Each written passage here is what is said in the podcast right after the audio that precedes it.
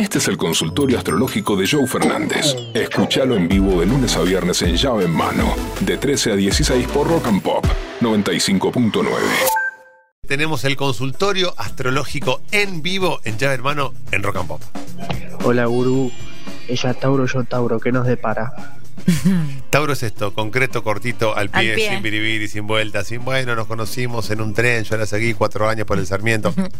Yo Tauro, ya Tauro, ¿qué onda? Tauro, Tauro, una relación como tu mensaje, austera, cortita, contundente, sin vuelta, sin biribiri. Las relaciones con signos de tierra, Virgo, Tauro o Capricornio, nos proponen estar frente a situaciones en donde vamos a, sentir que hay que estar siempre con pies de plomo, siempre siendo para adelante. No hay mucho espacio para la fantasía, no hay mucho espacio para. ¿Te imaginas cuando vivíamos juntos? Eh, che, ¿no vamos a vivir juntos? Pagamos mitad cada uno. Che, yo cocino, vos lavás. Las relaciones con signos de tierra son estructuradas y son bastante clásicas y organizadas. Por lo tanto, una relación entre taurinos es todo lo que está bien. Hola chicos, soy Nico de Cañuela. ¿Qué haces, loco? Eh, quería, este es un mensaje para el gurú. Eh, Para vos. tengo 58 años, soy del 30 de diciembre, de Capricornio. Y conozco una chica que tiene 58 años también, es del 29 de agosto. Y la verdad que nos llevamos a los tiros, pero yo la quiero mucho. Es una mina bárbara. Y quiero saber a ver qué, qué nos depara qué nos depara el destino. El futuro. Estamos hablando de una relación entre signos de tierra. Capricornio y Virgo. Capricornio es estructura, Capricornio es un signo que mira para adelante, Capricornio es un signo que siempre piensa lo que hace. Y Virgo también. Entonces lo que está pasando en esta relación es que está muy pensada. Es una relación que está muy pensada, que le falta un poquito de relajo, que le falta un poquito de relájense, dejen de pensar tanto. Están pensando demasiado los dos. A veces pensar demasiado hace mal que fluya, sientan un poquito más liviano todo, que no sea todo tan mental, dejen que el cuerpo, que los besos, que las ganas, que la fantasía inunden un poco más la relación. Recién hablábamos de trenes. ¿Cuál es el signo para levantar en un colectivo, en un tren?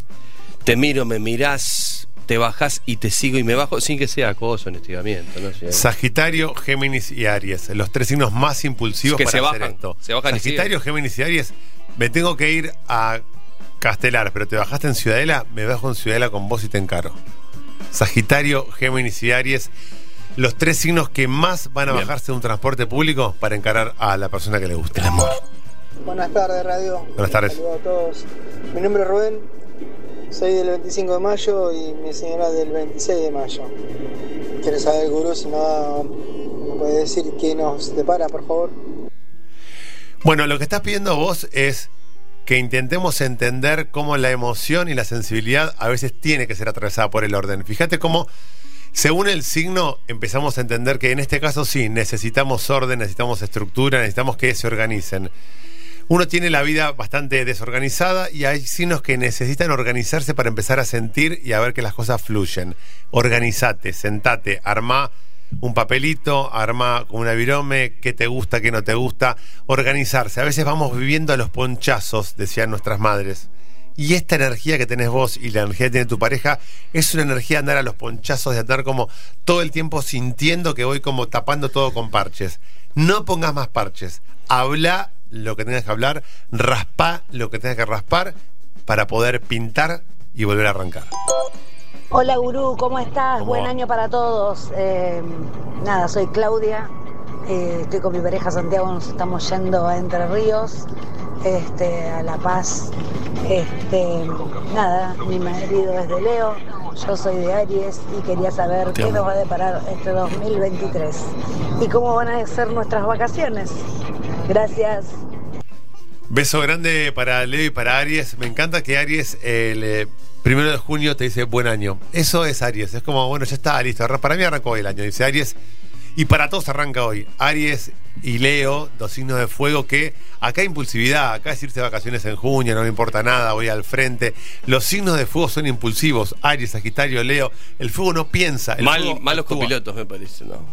¿Los de fuego? Sí, no son, no tienen paciencia para ser copiloto. No tienen paciencia. eh, Arranca, arranca, arranca, dale, dale, arranca dale. ya. eh, con reserva de nafta te- más de lo previsto. Te queman con el, con el agua caliente del mate. Sí. Es como quieren parar. música, todo lo- música, otro tema, otro Pará, tema, pará. otro tema. Pará. Dale, lo dejaste mucho. Pará, pará, que voy a hacer pis. Pará, que Sí. empezaremos hace 5 kilómetros, Susana. Sí, pará, igual, pará, igual. Queso, queso, salame, salame, miel, miel, miel, compran todo. Vuelve con 20 lucas de toda mercadería vencida y Sí, sin sí, ningún sí. control de bromatología en el auto.